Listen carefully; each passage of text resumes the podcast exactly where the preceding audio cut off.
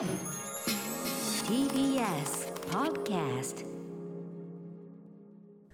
時刻は8時を回りました。TBS ラジオキーステーションにお送りしているアフターシックスジャンクション。パーソナリティは私ラップグループライムスターの歌丸です。そして TBS アナウンサーのうないりさです。ここからは世界の見え方がちょっと変わるといいなな特集コーナービヨンドザカルチャーです。今日は皆さんご存知ゲームテトリスに起きた一大変化を追っていきます、早速ゲストの方にスタジオに入っていただいております。現役テトリスプレイヤーのコーリャンさんとハルクさんです。お二人よろしくお願いします。よろしくお願いします。はい、さあということでスタジオ内すでにですねテレビモニター、えー設置されそしてね、えーテトリスの画面映し出されておりますがまずは早速、えーこの冒頭テトリスの変化をとある音で表現してる。音を聞けば分かるってことなんですかね、表現してくださるということなんで早速では実演をお願いいたします。はい、えーまずはこれまでの通常のプレイの時のちょっと操作音です。今ねコントロール。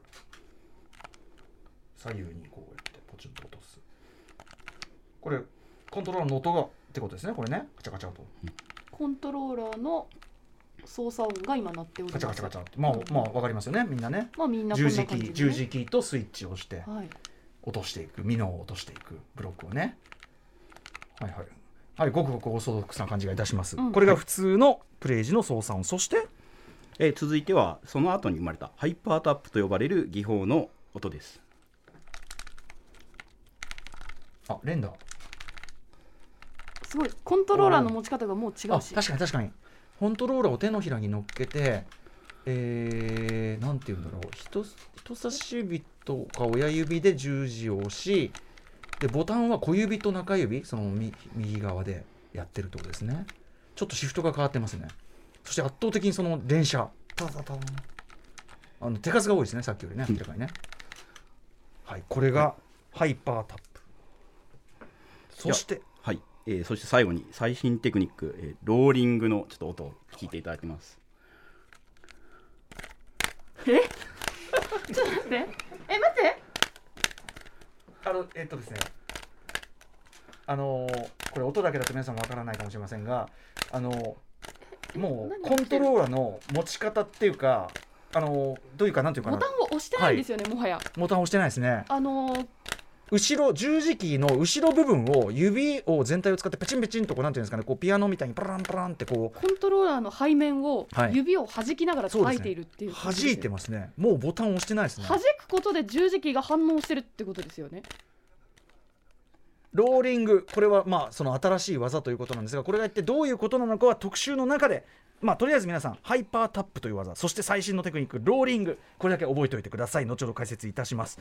一体何をやってたんだ、ということで、えー今日はこの音たちの正体は何なのか？そして知ってるようで知らないテトリスの魅力について追っていきます。今日の特集はこちら。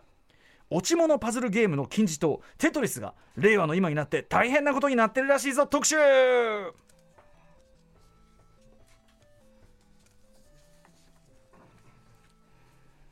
旧ソビエトの科学者アレクセイ・パジノパジノトフが生んだパジトノフが生んだ落ち物パズルの大名作。皆さんご存知テトリス。まあやったことないという人もなかなかいないぐらいかもしれません、えー画面の上から落ちていくさまざまな形のブロック。ミノと呼ばれるブロックを組み合わせどんどん消していくといういわゆる落ち物パズルゲーム。その元祖とも言われております。あらゆるプラットフォームで発売されこれまでの売り上げ5億本というモンスターメガヒットゲームです。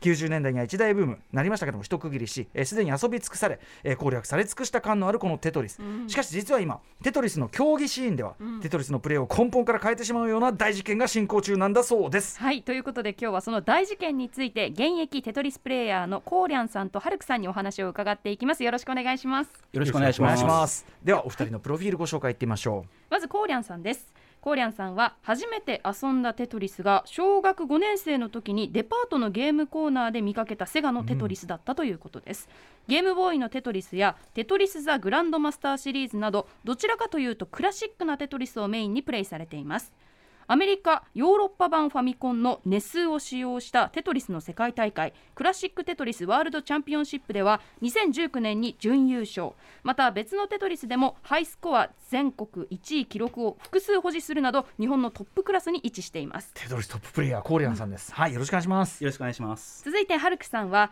初めて遊んだのは幼稚園の頃に家にあったテトリスやボーリング場のセガテトリス2005年頃からゲームセンターのテトリス・ザ・グランドマスターシリーズで本格的にテトリスをやり込むようになったと。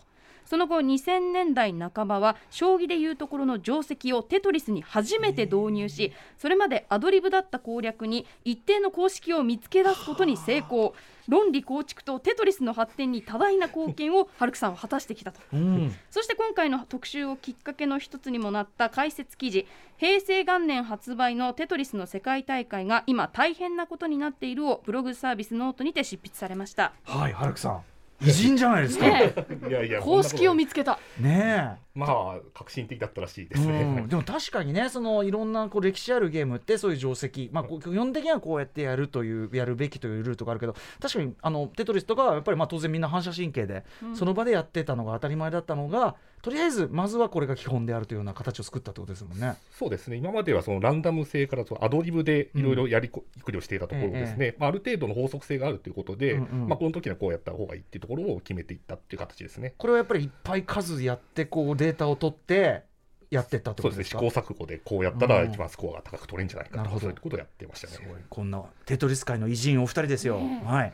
そうということで、まあ、伺いたいんですけど、あのーテトリス世界大会ってことなんですけどお二人プロということじゃない？とかコリアンさん。そうですね、プロではないですね。あのでこのあのネス版のテトリスの世界大会というのは2010年から行われてるんですけど、まあ、最初は、えー優勝賞金が1000ドル、当時のレートで、まあ、8万5000円ぐらいだったっていうことで,、うんうんうん。で今はちょっと賞金が上がって、はい。優勝賞金が3000ドルで、うんうんまあ、総賞金は1万ドルっていう感じなんですね。うんうんうんまあでも年1回なのでさすがにその賞金ではちょっとあの生計を立てることはできない。他の e スポーツチームとはまたちょっとそういう感じがあると、ですね。ああと今、まあ、後ほどねそのネステトリスっていうなどういうことなのか伺いますけど先ほども、えっと、いろいろ、ね、テトリスと一言で言ってもあのセガテトリスだとか、いろんなバージョンがあるんですね、テトリスってもね。そうですね。すみませんあの基本中の木で、はい。はい、いろいろそれぞれにやっぱ違いがあるんですか？そうですね。もう一言にはい一口にテトリスって言ってもかなり内容は細かくは違うんそれはその例えば落ちてくるミノのあのブロックのランダム性とかいろんなそういうプログラムの違いなんですか？それともゲーム性の違いなんですか？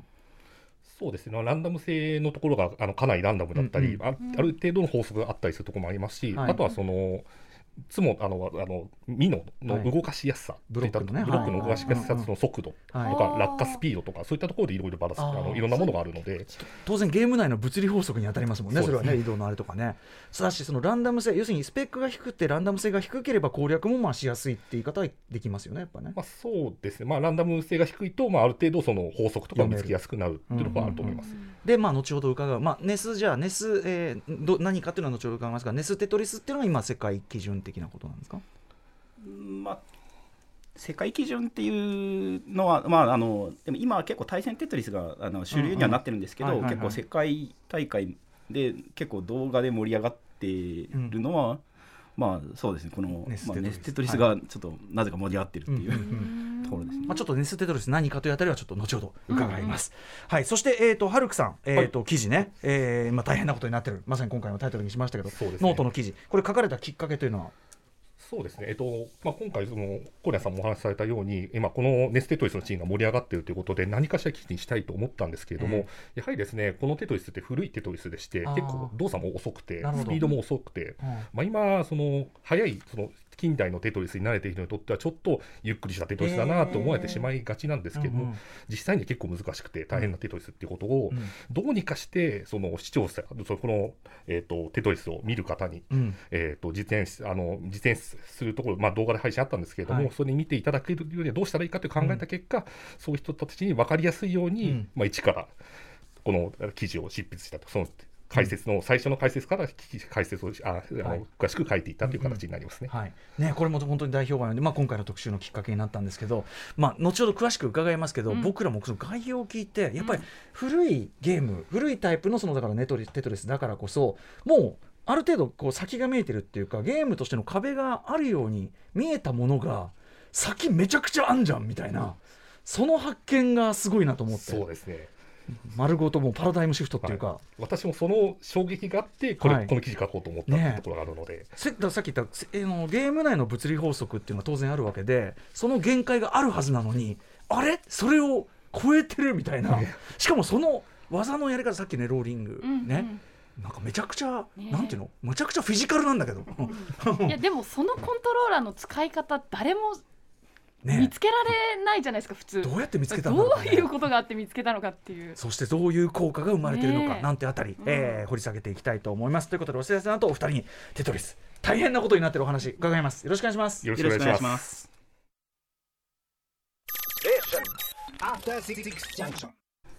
TBS ラジオキーステーションに生放送でお送りしているアフターシックスジャンクション。今夜はテトリス界に起きた一大変化特集をお送りします。ゲストは現役テトリスプレイヤーのコーリャンさんとハルクさんです。よろしくお願いします。よろしくお願いします。す。はい。まあえー早速お話を伺うんですが、改めて一応そもそもテトリスとはどういったゲームかというね、まあ、いわゆる落ち物パズルの元祖で上からランダムに、えー落ちてくる7種類のブロック。テトリス、えーテトリテトリミノテトリミノ、まあ、みんなミノって呼んだりしてますね。テトリミノを操作して横一列に揃えて消していく。横一列にブロックが並べばその列が消えると。る。でできるだけ一度にドカンと消すといいよとかね、うんうん。そういうルールがあったりするということですね。は、はいい、今もミノという単語が出てきましたがまずは今後のお話をスムーズにしていくためにもテトリスにまつわる用語解説をお願いします。はい、ではこれはコーリアンさんお願いします。はい。はいえーそれではじゃあいくつかご紹介します。でまずはあのゲーム名のテトリスについてですね、はい。えーこちら、まあ、棒の形のブロックで、まあ、一気に4ライン分のブロックを消すことを、まあ、ゲーム名と同じテトリスというふうに名前がついています。そうなんだ。そうなんだ。4ライン一緒に消してやっとテトリスなんですか？そうですあねへえまあ、1ライン2ライン3ラインだとシングルダブルトリプルであー。4ラインがテトリス。なるほど。うんうんうんでちなみに由来。うん。あはい、ちなみに名前の由来なんですけどあのギリシャ語で4を表すテトラという言葉と、うんうん。あのパチトノフさんが好きだったあのスポーツのテニスの語尾を合わせて作られた造語というこあとで。す。テトラ足すテニスなんだ、うん。テトリス、うんうんうなんるほど、うんうんとにかくじゃあ4つ四つを一度に消すというこの4つが入ってるわけですねテトラ4つ消せてこそやっとテトリスやってるんだみたいな、確かにね。4つぐ、うんまあまあ、まあ、1ラインで、うん。一ラインで満足せず、う、うん。んあでもなそうか横あそうだよね。1ラインでまずそういうことね、はい。そして、えー先ほどから名前が出てるテネネステトリスとは何か。はい。はい、えーアメリカ版のファミコンである任天堂エンターテインメントシステムの頭文字を取って略して NES で NES と呼ばれています。うんうん。で、えーまあ、テトリスって、まあ、他にもいくつか種類があって、まあ、うん。対戦型のあのテトリスが、まあ、今結構主流になっているテトリスなんですけど、まあ、それ以外にもスコアアタックなどで、えー競う個人型のテトリスうんっていうのもあるんですけど、はいまあ、その NES 版は、まあ、クラシックなその個人でスコアを競うタイプのテトリスになりでます。きるだけこうステージをすレベルを上げていってどんどんどんどん速くなっていくどこまで耐えられるかある種一種どこまで耐えられるかですよねねまあ、そうですね耐えられるかで、まあ、スコアをどれだけ稼げるかう伸ばせるかということですね。はい、えーネステトリスと。そして先ほどから出てますミノ。ミノはい。でこの言葉はですねもともとはその正方形が複数個集まった図形のことを、まあ、総称してポリオミノと、えー言っていましてですね。でその中でも特に4個の正方形で構成された図形を、うん。まあ、テトロミノといって、はあ。まあ、ただこのゲームでは、まあ、テトリスに名前の近いテトリミノと,、えーうんうん。と呼ぶことになってます。うんうん。でまあ、たたただ名前が長いんで、はい。えーえー、とミノっていう、うん。呼ばれをして、ね。はい。でまあ、ブロックの形によって、まあ、アイミノとか T ミノとか、えー呼ばれるようになっています。はいといったあたりがちょっとね基礎知識的なところですね。はい。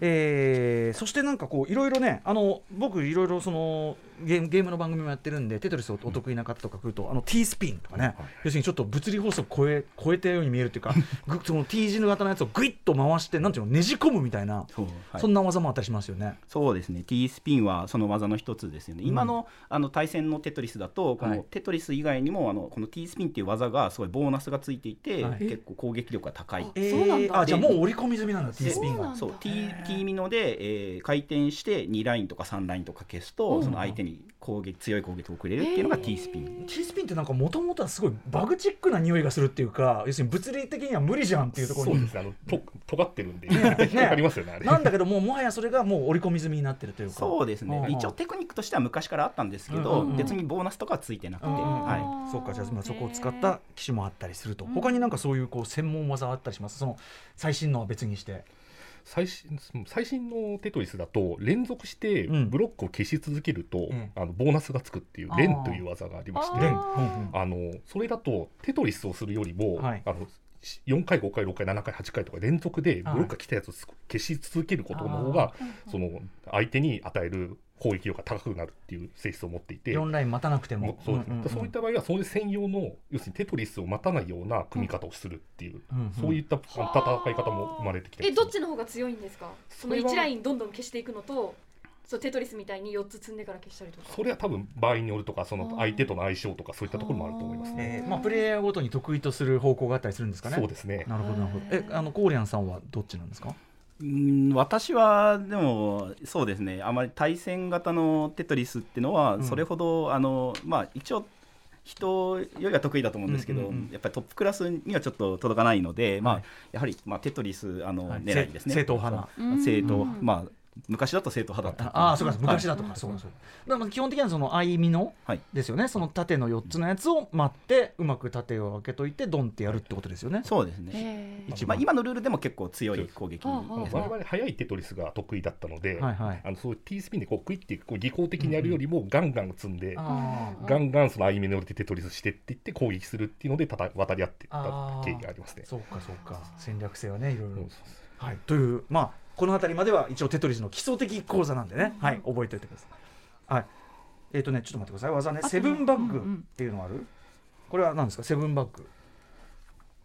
セブンバックはですね、あのーそのまあ、ブロック降ってくる順番、まあ、積もって、うん。なんか麻雀用語で言うあの使って言うんですけど、はい。まあ、これが実は今のテトリスのルールだと、最初の7手でこの1種類ずつぜあの全部あのランダムで降ってきて、で次の7個はまたこの1種類ずつ降ってくるっていうふうに、均等に降ってくるんですよ、今のテトリスって。逆に読みやすいっていうか。はであの要するにもうあのまんべんなく来るから、まあうん。ある程度そのその中でばらけてても、まあ、13手以内には棒が必ずある。相美濃が必ず降ってくるとか。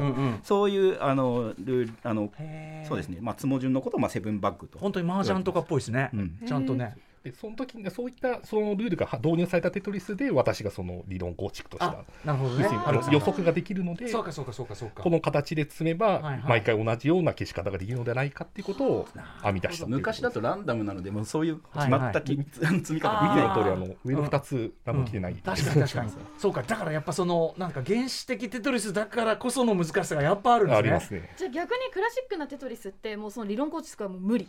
公式を作ることは結まあ、構不可能ですけどやっぱりその確率でまあこれは要するに受けって言いますかその要するになんあの例えば 3, 3個分だったらこれここに当てはまるところがあるからそそれで積んでおくとか、まあ、なるべくそのなあのあんまり高低差のないような地形をあの積まなきゃいけない。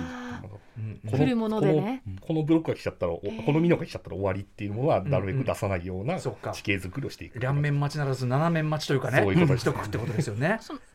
はい、ということで、えーまあ、ここまでは基礎知識でございます。えー一通りこのね押さえたところで今日のテーマとなる、えーネステトリスについてお話を伺います。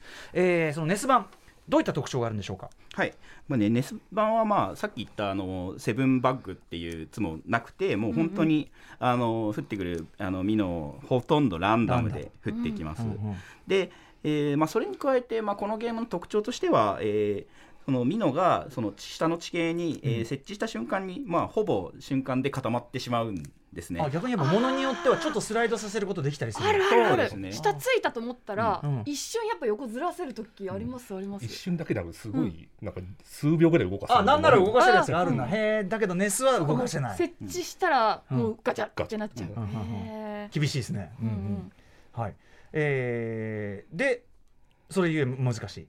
そうですね、まあ、それと、まあ、あのこのゲームは結構その横移動のスピードがあまり速くないので、うんうん。そのででも落下スピードブロックあのミノが降ってくる落下スピードはだんだん上がってくるんで、ええそのレベルがそのだんだん上がってくるとそはの横移動、普通の横移動のスピードではちょっともうええ。これ以上すく進めない打開不可能な展開っていうのがまあうん。存在するのがまあこのゲーム。普通に考えたらそうですよね。だってどんどんどんどん落ちてくるスピードがあって横のスピードには限界があるんだから絶対にある限界が訪れますよね。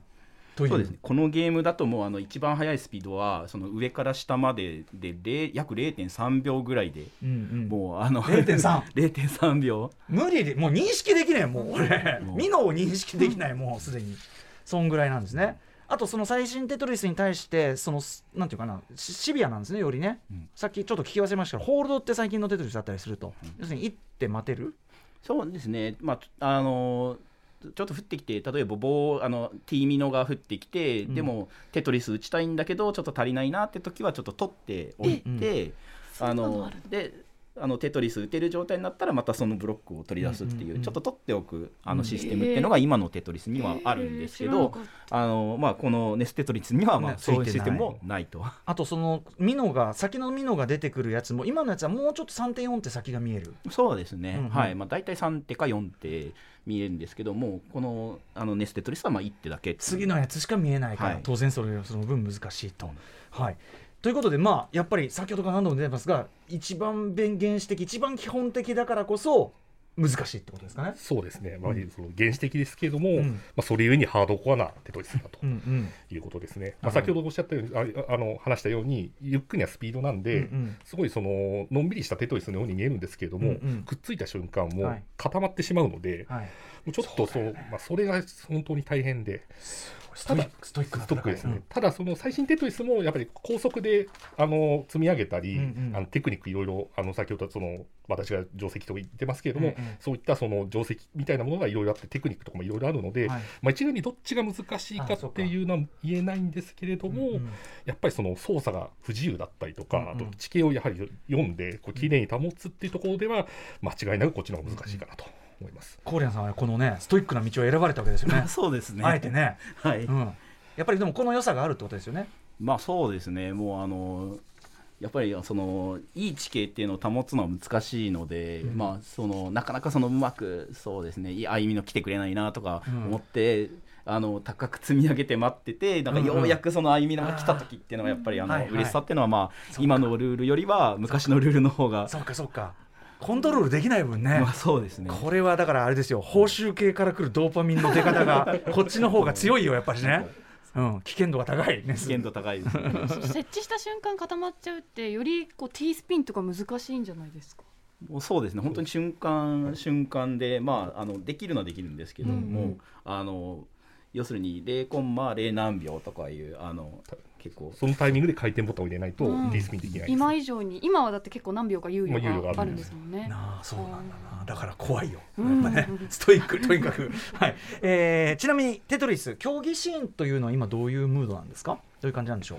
まあ、そうですね、まあ、先ほどから結構説明している対戦型と、まあ、あのスコアアタックのものが、まああって、はい。でまあ、対戦型は、まあそうですね、公式の大会って、まあ、テトリスそのものがちょっと公式大会ってなんかほほとんどないんですよね。うんうんまあ、ただ、なんかあのエキシビションマッチ的なものは結構あって、うんうん。えーやっぱりまあ新しいあのテトリスなので、多分テトリスのそのプレイヤー人口の中では、結構一番多い、うん。えーまあ、あの対戦型が一番人口が多いと思われますね。まあ、うん。うん有名な、えーものとしては、まあ、ぷよぷよテトリスだったり、あとはテトリス99、まあ、テトリス99っていうふうにも言われますけど、うんうん。がああると。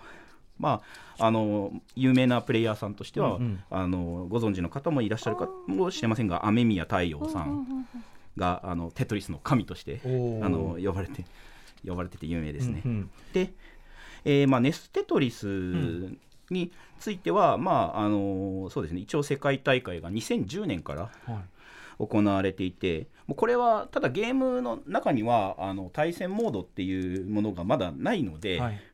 もうあのゲーム機とかテレビ2台並べて、うん。用意ドンでスタートしてはい。あのスコアの高いあの高い方が勝ちっていう、うんうん。まあ、シンプルな戦い方をする戦い方で、えー大会行われています。うん。なんかでも対人の戦いっていうよりはやっぱ対テトリス、うん。サスケじゃないけど、全員出場者が全員テトリスという壁に向かってその限界をどれだけいけるかみたいなそういう戦いな感じしますね。まあ、そうですね。ももともとがまあそう一人用のゲームなんで、ええ。結構そのあの己との戦いとか、まあ、うん。うんゲームとの戦いみたいな、はい。そういうニュアンスもありますね。しかもそのゲームとの戦いに壁だと思われてたその先があったという。反り立つ壁があったんですね。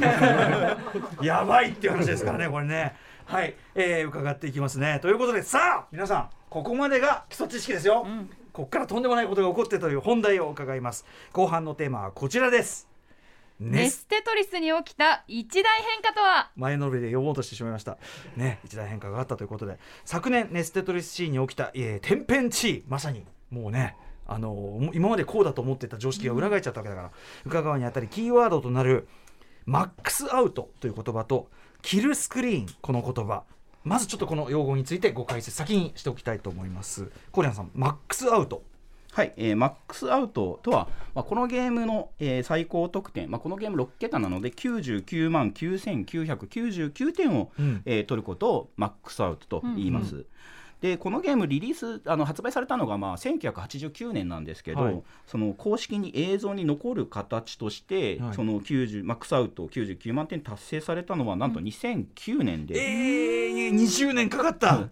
アメリカのハリー・ホンさんという方が、えー初めて達成したと言われています。やっぱなかなかこうマックスアウトまではいかないそうですね、本当にあのもう取れそうで取れない難易度にあのなってるんですね、こうえうまいプレイヤーだとどこまではいけるんですか？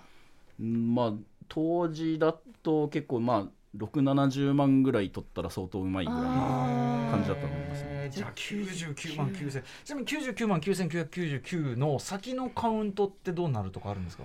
えーとまあ、通常のゲームだともうあのその9あのマックスアウトの点数増えないんですけど、うんうん。ええまあ、ちょっとあの改造ツールを使って、えーその100万点より上もカウントできるようにはなってくるので、うんうん。まあ、その後々あのその100万点より上でも、はい。あのスコア争いは行われるように。なるほど、ねまあ、でも普通はちょっとそこまではいかないよということですね、まずね。マックスアウト。最高点数、そしてキルスクリーン。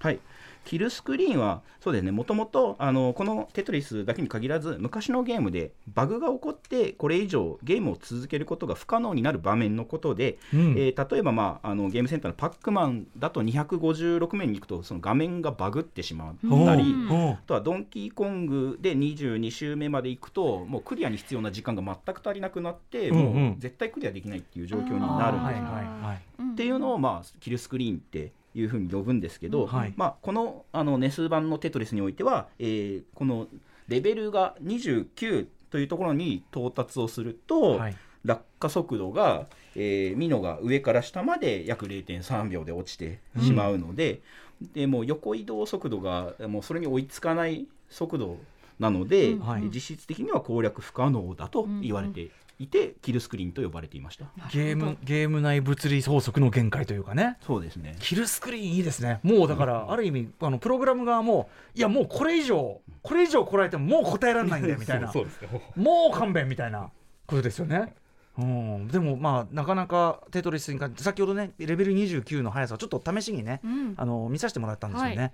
だってさどうでしたあれ？もうなんか横に1スライドぐらいやできるかなぐらいですよね。ね。下までの設置時間。うん。よ動かせミノが、うん。1個目のミノが落ちてきて1回ずらせるかなぐらいうんのスピードでもう下に設置しちゃうから。うん、もうだから無理じゃん無理。ねその横移動を押しっぱなしだったとして、うんうん。1マス横に移動するのに下6マス落ちちゃうんですね。だからまあ2マス3マスぐらいしか動かせない。長押しでそれぐらい。長押しでそれぐらい。ましてそのネステトリスはそのランダム性がさっきおっしゃったように高いから、要するに結構待ってガシっていかなきゃいけないからもう高さ的にそのうん設置するまで0.3秒だけどもっと積んでたらもっと速いんだから、うんそうですね。だからもう無理だよね、うん。無理です。し、そもそもこれあの横まで最大5回移動させなきゃいけないんですね。あ行くには5回。一番端だからまでもう行けない。届かないんですね。うんうんうん。うんだから消せないんですよ。ああそっ届か一番端まで届かないからそっかそっか。なるほど。ということでテトリスにおいてはレベル29がキルスクリーンと言われていた。言われていました。ね言われていた。はい、えーということでマックスアウトキルスクリーン、まあ、要するにゲーム内の一つのなんていうかな限界というような感じで捉えていただければいいと思いますが、えーそれに対抗してプレイヤーの技術進化史が冒頭聞いた3つの音の段階に分かれる。普通のプレイ音がありましたね。そしてもう一個、えーハイパータッチというのが、ね、あハイパータップというのがありました、うんうん。そして最後ローリング、うん。一体何だという持ち方。ねね。もうゲームはあのボタンを押していないっていうね。背面を弾いていたという。ちょうどあのあのゲームセンター嵐ですよね。触ってないじゃん。そういう遊び方があったのかみたいな。さあということで一つずつ解説お願いしたいと思います、ではコリアンさん。はい。まず1つ目はダスと呼ばれるテクニックです、出すはい。この DAS というのは、まあ、ディレイドオートシフトの頭文字 DAS から、まあ、DAS と呼んでいるんですけども、うん。この操作は左右のキーを長押しすることで、ん。えーミノを移動するテクニックです。はい。えーまあ、基本となる、えー動かし方になりますので、うん。まあ、誰が考案したとかそういうことではなくてもううん。自然と使われるようになったテクニックになります。確かに使ったことありますこれは、うん。うんうん。左右端っこに持長っていく時とかはやっぱり長押ししてやりますもんね、これまあみんなやるっていうかまあこれ以外にあんのって普通思っちゃいますけど、うんうん。これでもうまい下手はやっぱあるわけですね。そうですね。で、あのまあ、このゲームもともとその横移動が、まあ、あまり速くないところが大変なんですけど、うんうん。まあ、その中でも素早い横移動を維持するための、まあ、特殊なテクニックっていうのが、ほんえーいくつか存在しててですね、はい。これをあのこの出すっていうテクニックはもう使いこなすには相当な熟練度があ実は必要なんですね。えー。あのまあ、例えばその、まあ、横を押し始めるとその1マス移動して2マス目が移動するまでがちょっとブランクがあるんですよ。はあはあ。の例えばキーボードうんのキーを長押しした時ってはい。1文字出るけど2文字目からなかなか出ないじゃあ。ないですか。ああれででその後はつづって文字が出るあのイメージちょっをと引っかかるっていうか。確かにちょっとディレイがあってその後ダダダダダって出てくるみたいな、それイメージしてもらうと分かりやすいかと思うんですけうん。うんうんどその要するにそのあの間のところをカットして、はい。その要するにもう最初からちょ早く移動するっていうテクニックが実はまあ本当にこれ説明するとええ。すごいあの大変なのでちょっと省略させてもらうんですけど、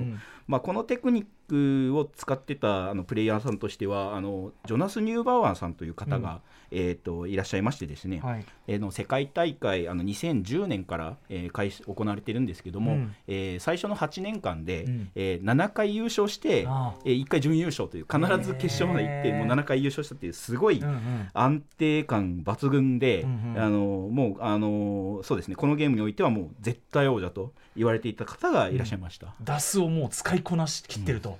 うん。うんでもしかもこの方なんか惜しくもなんかお若くなくされななくそうですね。あの今日ちょうど1年前に、えー、と39歳の、えー若さで亡くなられてしまったんですけど、ねえあそうですか。なんかねそこまで習熟されてる方の技がこうやって失われちゃうのも悲しいですねなんかね。へえでもなんかこう体体得したんだろうね。そのこうね引っかかりのところをなんかこう解解除っていうか逃げ切る。うん。まあ、結構その、は世界大会が毎回行われるに従って、まあ、他のプレイヤーも結構そのどんどん上手くなっていって、やっぱりあのあの大会回を重ねるごとにはい。結構スコアが、あの高くなっていったっていうのはありますね。やっぱりこう格闘ゲーゲームとかもそうですけど、うん。音楽に近くって要するにそのこうタイム感っていうかすごいかリズムとかリズムっていうかそのフレームなんていうかなその時間の解像度がやっぱ細かければ細かいほど強いそれってことですかねやっぱりね。そうですねあのあの簡単に言いますと、うんためゲージみたいなものが内部で持っていまして、はいそのためゲージが溜まっていったら早く動かせるんですね。はあでそのためゲージの要するに見えてないためゲージの管理がものすごくうまかったのがこのジョナスさんなんです。へえそれは挙動を司るなんかアルゴリズムっていうかそれがあってそうですでそれはそう画面には出てないけどあって。あってそれを管理するのがすごく下手な人はあっという間にゼロになっちゃうんですけどためゲージ、うんうんうん。それってでも画面に出てないってことは結局自分の体内で体内時計の。体感で管理してるってことですよね、はい。じゃあ真似できなくないですか？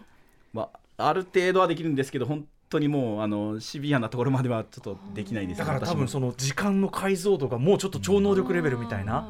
もう本人のだから人間性能ってやつですか、うんまあそうそうやっぱフィジカルも大きいんですねやっぱ当然ね、そうです。人間能力人間性うん。能、あのよく格ゲーで言われてるねはい出すというね。まあでも基本テクニックということで長押し左右キー長押し出す教わりました。続いての進化は？はい。目指せ16連打ハイパータップという技術です。はい先ほどもねパチパチパチってやってましたけども、こちらは？こちらはですね、まあ、十十字キーをあの左右左と右を連打するテクニックうん。ですね、えータップっていうのがまあ連打のことで、ええ。ーまあ、そのダスの横移動っていうのはあの1秒間に10マス分移動する速度なんですね。うんうん。なのでそれよりも、まあ、早く、えー連打をできれば、えーそのダスの移動よりも速い、えー移動ができるということでまあそれを超えるという意味でハイパーがついてハイパータップと呼ばれるようになりました。連打には答えてくれるプログラムだったんですねつまりね。そうですね、はい。それは発見されたというか。まあ、実はですねもともとあの、えーハイパータップのあの普通にコントローラーを持って左手の親指の連打がものすごく速いプレイヤーさんが実はいたんですけど、あのでもなかなかそれは真似できないっていうので、実は私もあの最初あの世界大会2016年に初めて参加をしたんですけど、その時は普通のあの左手の親指で連打をしてました、大体秒間11発ぐらいのスピードなんでちょっと速い出すよりも。出すよりも速く移動できる。はい。早く移動できるってことはそれだけまあ高く積んで、まあ、テトリスが狙いやすくなるっていうことで、まあ、このゲームでは利点になるとい。いうことなんですけど、えーやっぱりもうちょっと連打の速度が欲しいなと思って、うん。で私右手の方があの連打が速くて、まあうん調子がいいと13連射できるんでまあ、それをなんとかあのうまく使えないかっていうところで右手をつ右手の人差し指を使って、はいはい。えー連連打をするという、まあ、このはいはいはい。この方法で、はい。なるほど、えーそうですね。持ち方を変えてやりました。もう普通の持ち方ではない、左手の親指も時々使うんですけど、はいはい。まあ右手で、あの人差し指。本来のコントローラーの持ち方と違うような持ち方で。はい、みしかも右手の小指な、えっと、中指あ違う薬指小指でね。あの回転ボタンを押したりもしてますよね。そうですね。そうか回転ボタンだったらそこまでそのなんていうんですかね連打が必要とされな回いから。転はむしろ最低限にした方がいいですもんねだってそれは。そう。ですだからねまあ一つ二つであの一つのミノに対して二つまででで済むので、だから小指薬指でも対応できるみたいな、はい。でもこれは我々にとってはもうピアノの名プレイヤーの話を。ね。何を言ってるのって話だからその簡単みたいなの言ってるけどって言っねてますけど私もできないですからね。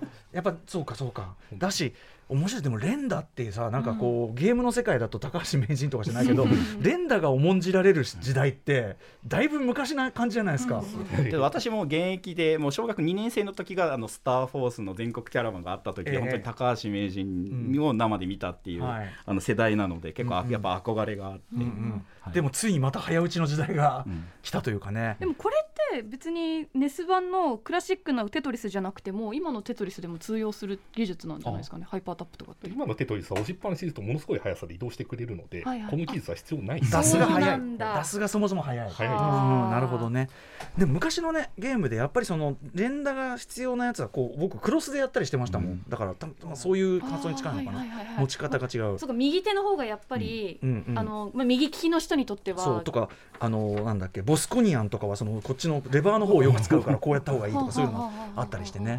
まあでもそれのさらにもうなんていうか最新版ですよね、うんうんうんえーじゃあこれえその持ち方ってコーリアンさんが考えたんそうですね。あの多分まあややってる人いなかったんで、うんうんうん。なんかで私がそれやってたんですけど、ええ。まあ、結構この持ち方を、まあ、参考にしたって言われているんですけど、はい。その翌年の2018年に、えー当時16歳で、えー実はこの世界大会であの先ほど絶対王者と言われていたジョナス・ニューバンワーさんを破ったという方が、ジョセフ・セーリーさんっていう方がいるんですけど、うん。うんその方があの出てきてで優勝したと。おでまた16歳で優勝したってことでもううんうん。結構ニュースが盛り上がってですね、はい。でこれそうでそのジョセフさんがぷあのジョセフさんはちょっと親指をうんうん。連打に使ってるっていうちょっと違う感じなんですけど、うんうん。まあ、そのあのそう優勝したことによってはい。他のプレイヤーも、えー結構これやってみようって言ってうんうんうん。始まって、結うんうん。構それで普及し始めたっていう感じです、連打系はい、でもその持ち帰ってところに関しては、うんねそのコーリアンさんのプレーっていうのはまあ影響を与えたわけですよね、まあそうですね。いわば師匠ですよ。ねねそうですね。本当ですよね、ジョセフさんの師匠。ていうかゲームゲームチェンジャーですよまさに。だからそういう意味では。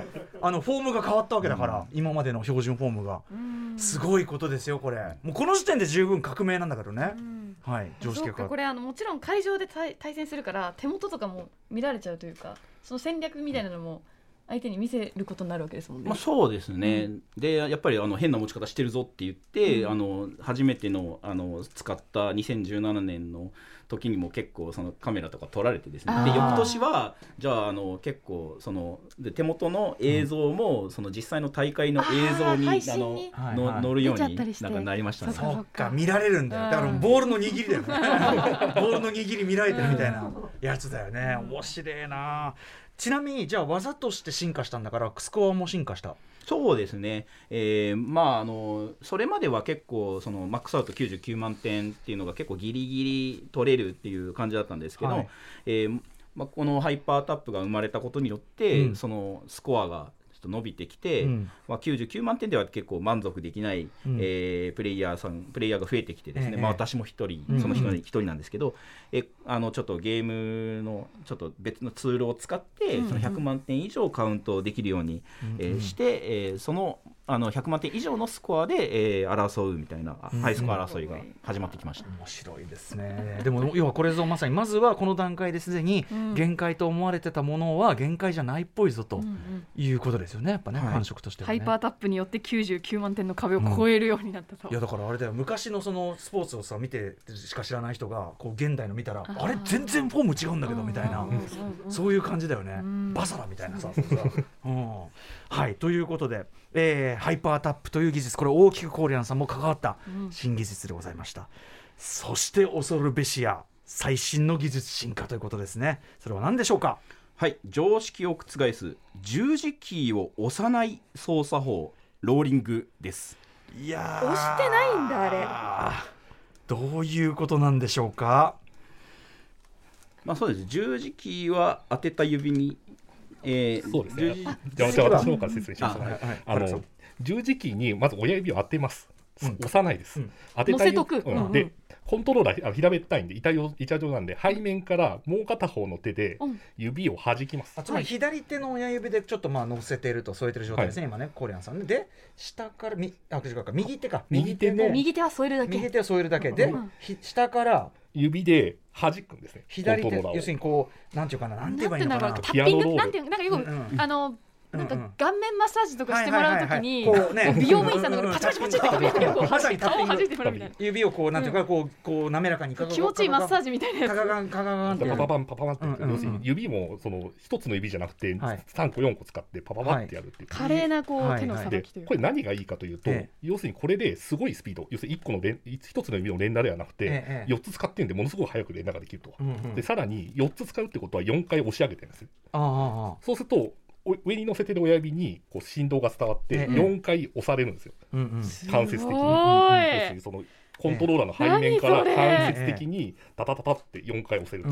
これがテトリスにとってすごく都合が良くて、はい。要するにテトリスって連打の速さだけじゃなくて、うん。3回動かすか4回動かすかっていうのが正確なそうかいっぱい打てばいいわけじゃない。そっか。正確に動かすべきはい。昔のキャラバンのシューティングだったらひたすら連打すれば敵をいっぱい倒せるからいいんですけど、テトリスはそうじゃなくて、本数で変えればいいんだ。そう。2つ移動したいんだったらうん2本指でいいしあー。3つ移動したいんだったら3本指でいいしそうそう。あそういうことか。4つ移動したいんだったら4本指叩くみたいな。そうか。なんかこうか簡易プログラムっていうかもうこうペンってこうできるってことだ。自分の指で操作できる操作できるのでしかもものすごく速いと。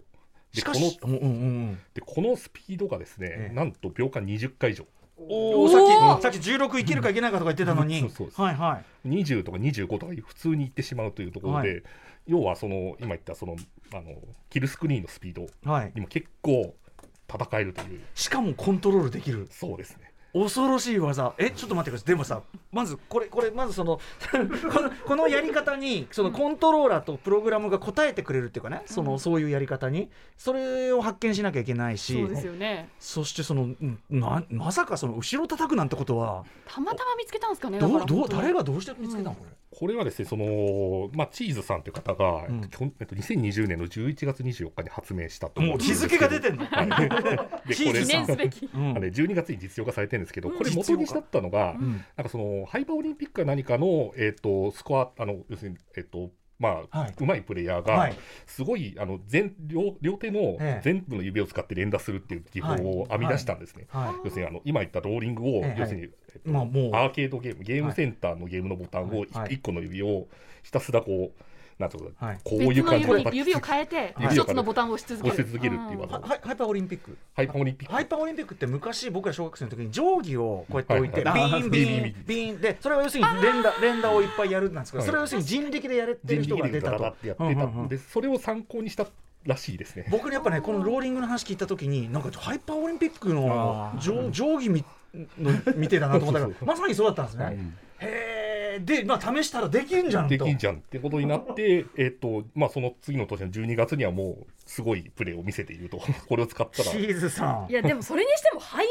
を叩こうなんてのは思わなくないですか、要はその、要するにその、普通のゲームセンターのあのパネルだと、すごい広いスペースを取れるんですけども、ボタンが大きいですもんね、ええ一つの。あのこのコントローラー、う表表面側にそんなに大きなスペースはないので、うんじゃあどうしたらいいかってことで、はい裏を見てしまったんでしょうね。なるほどもしかしたら反応するかもみたいな気持ちでちょっとやってみたら。あれ反応 うわしちゃったビビッとこれロあのコーリアンさんやられてみてやっぱりその自分のそのコココンコココンっていうそのコントロールと反応ってビビッとにくる感じですか？これはそうですね。早く移動できるときは早く移動できるんですけど、うんうん。でも力加減がすごく難しくてですね、はあはあやっぱりあのここの添えてる親指を、まあ、どれくらいそのちょっと、まあ、押し押し込むとか、まあ、そういう方とかあので私も習得をちょっと頑張ってしようとはしているんですけど、やっぱりもう正確にあの本当に常になんかうん 3,、三回だったら3回4回だったらうんうん。4回っていうのはまだ本当にできない段階ですね。添えてる難しい添えてるだけにミスタッチもねしかねないですもんねやっぱね。強すぎても弱すぎてもダメなので、うん。人によっては手袋つけたりしてます。ああなるほどちょっとだからまだ今ローリングに関しては理論は構築されたと、ただどれがベストのフォームかみたいな皆さん今まだ模索中ってとこですかね。そうですね。人によってはもうあの右手であの弾く。で左親左手の親指で十字キーを添えるみたいなのも、うん。あのまえもうだってしそのコントローラー逆に持ってますもんね。逆に持ってますね。逆さに持って、はい、はいなるほど。右側に十字キーが来るようにするってことですね。でそういう人は常に逆さプレイしてるんです。ね。やばい。うわ無理無理無理無理。反対側に動いちゃうわけですもんそうねそうですそうです。逆向きに入力しないと。逆向きにないとダメです。うわもう脳の中どうなってんだって話だけどね。すごいすごいああいやでもいやすごいですね。あの十分ハイパータップだけでも革命的だったのに、うん。さらに先行く。だからそのダスの時代からしたら考えられないことが起こってるってことですよね。そうです。しかも俺感動するのはそれがなんちゅう原始的な絵面なんだ本当にたまなんかバグ見つけちゃいましたみたいなた感じの。まんないよもうこれ。本当になんかそのさっきのハイパーオリンピックの定規ビーンとかわかんない。なんかスーパー掛けしゴム飛ぶとこうやってやってやると行くぜとかなんかそういう創意工夫子供のワクワク創意工夫にもちょっと通じるあれでめっちゃワクワクする。うんさあということでこれじゃあさぞかしゲームチェンジャーさらに、うん。競技シーンの状況が変わったんじゃないかと思いますがそうですすね、うん。はい、えーそのき今まではそのキルスクリーンって言われていて、もうあのまあハイパータップでも決してもまあ10ライン20ラインくらいかなっていう感じだったんですけども、はい。まあこのローリングという戦術によってそのキルスクリーンでも100ライン消したりするプレイヤーも出てきてですおーだね。いぶまだ実用化されてそんな1年経つか経たないかぐらいなんですけども、はい。えー去年の11月に行われた、あの世界大会では、うん。あのもうローリングの使い手のハフさんという方が、えー決勝に進出して、うんうん。まあ、惜しくもあの、えー決勝では敗れたんですけど、うんうん。準優勝するとはい。いうことになりまして、実まあ、あとトップ8の中にもあの2人いまして、うんうん。ローリングの使い手。はいはい。はい新たな技使いがちょっと勢力図が変わるはい。であの、まあ、スコアに関しても、ええ。そのあのハイパータップ勢が今まで最高その120、130、140万ぐらい出してたのを、いきなり160万に更新してですね、と思ったらもう200万とかにいっちゃってですね。すげえとんでもないことになってます。その時のプレイはもうキルスクリーンの方が長いんですね。ああずっとキルスクリーンで延々とプレイし続けているあだからもうコンピューター側がもう上限を迎えた状態ってことですよね。ちなみにこのゲームはもうあの100%テトリスを打てたとしても、うん。キルスクリーンに行くと大体150万点ぐらいだと言われあのになるんで、うんうん。もうそれ以上はやっぱキルスクリーンでプレイをし続けないと出ない。スクリーンテレビだからもうこれ以上早くなんないっていうか、うん。コンピューターがもう進化もうこれ以上は、うん。もうあ何も出ませんよ、もうもうもう好きにしてくださいみたいな そんな状態。さらにこれとなんかこゲームが止まるレベルっていうのも一応そうですね。あの一応コンピューター AI がそのプレイしたっていう映像で、うん。その3000ライン以上消すと、ゲームがちょっとあのバグって止まってしまうっていう挙動をするらしくて。えー今度こそその要するにゲームが止まってしまうとプレイできなくなるんで、真のキルスクリーンね。はい、キルした瞬間だよね。本当にキルした瞬間。今後はその要するに人類がそこまで行くことはできるのかどうかコンピューターに人間が勝った日みたいな。やばいよこれ。すごい。これはでもさすがにかなり先の話ではあるけども。まあどうなんでしょうねでどうもなんでしょうね。たただちょっとなんか望みが出そうな話題もあるのでいやー。今後に期待という感じです。でもなんかさずっと壁だと思ってたのはだからなんか天動説地動説じゃないけどあんなん全然壁じゃなかったと。本当の宇宙の果てはこうだみたいな感じですよねなんかね。でここまで行ったら次ネステトリスだからその本当のキルスクリーンまで行ったらこう全理なんていうか全てを理解したっていうかそういう領域って感じですもんね。まあそうそうなりますよね。もう人間が本当に真のキルスクリーンに行くかどうかみたいなえでもキルスクリーンからスタートってできないわけじゃないですか。そこまでやってからスタートするから、うん。それまでのやっぱ緊張感、そうだね。土台作ってからその先に行くっていう緊張感あるから、うん。すごいことですよね。デモンズソウルなんてもんじゃないからねこの緊張感。うん。さあということで、えーととんでもないね革新が起きたテトリス、えーローリングという技は皆さんお分かりかと思いますが、えーとはいえローリング以降も変わらないテトリスの本質というところでちょっとお話し締めたいんですが、はい。えー何でしょう？はい。まあ、とにかく、まあ、あの昔のテトリスなんでとにかく4ライン消しのテトリスをどれだけ多く、えー出せるかっていうのがまあ重要で、うん。えーまあ、ただそのもう降ってくるつあの実のランダムなんで,、ええーでしかもあのさあの説明したようにネクスト1個しかないホールドもないっていう状態で、えー打ち続ける、えーテトリス以外の手もまあなんとか削ってその上の画面の上の方で削って、うんうん。テトリス打てるときは打つっていう。なんかそういう戦略性っていうのがまあ昔のテトリスならではで、うん。はいえー結構問われる技術になりますね。やっぱりそうある種こうなんていうのテトリス的な美しさっていうか、うん。ことですね。その打ち打ち方の美しさっていうか、そうですね。そういうのがあるってことですはいもんね。はい、知らなかった。あくまでこれはツールを手に入れただけなんでうん。武器を手に入れただけなので、はいはいはい。要するにちゃんと積む技術っていうのはそのプレイヤーの技術なのでそ将棋とかそういうのが変わるわけじゃないってことだね、今ススピードいかに早く動かせるかの話に特化しましたけど、まあ、積むことがまず何よりもそうね。大事ですね。積み方の戦略、そうん。そうだよね。それはね。読みとねやっぱね、うんはい。ということでありがとう。久々にテトリスやってみたくなりました本当に、さあということで、えーあっという間の時間来てしまいました。最後にコーリアさんハルクさんから、えーお知らせことなどお願いします。じゃあコーリアさん。はい。えーまあ、今回説明したネステトリスっていうのは、まあ、アメリカで出たテトリスで日本では出てないので、まうん。あ、プレイするには、まあ、アメリカからソフトあのまあ、入手しないといけないゲームなんですけど実はこのネステトリスを限りなく再現したゲームソフトがあってですねそれはテトリスエフェクトコネクテッドという、えーゲームです。でこのゲームは、まあ、PC, PC 版そして XBOX シリーズ X シリーズ S、任天堂スイッチ版も発売されていて、うんうん。まああとあの先行してテトリスエフェクトっていうのが、まあ、プレステ4だとか、はい。まあ、オキュラスクエスト版が出てたんですけど、こちらも無償アップグレードあのアップデートしてて、うん。えー今あのこのテトリスエフェクトコネクテッドになっているので,、はい。でちなみに、えーそのモードとしてはその、えークラシックスコアアタックというモードで、えーまあ、基本的にはそのネットで対戦をするモードなんですけど、うんはい。そのローカルでもあの対コンピューターで戦うと、まあ、一人用の練習もできますよっていう、うん。えーことですね。ちなみに XBOX のシリーズ X シリーズ S の、まあ、ゲームパスにもあの入っている、先ほどから話題になってます。はい。そして、えー世界大会。はい。うん。えーまあ、あの今回説明してたあのネステトリスの世界大会、まあ、クラシックテトリスワールドチャンピオンシップ、まあ、頭文字で取って CTWC っていう、はい。えーふうに我々呼んでるんですけど、まあ、その過去の大会の映像、まあ、2015年からの映像は、えーまあ、YouTube で、えーあの動画が上がってます。はい。まあ、クラシックテトリスとか CTWC で、えー検索していただくとあの、はい。見ることができるので、ぜひ、はい。えーご覧になっていただきたいと思います。はい。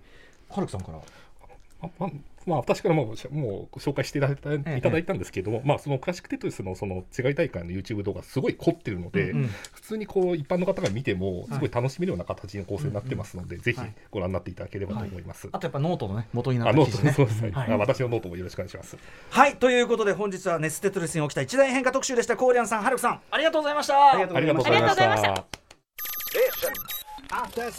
いました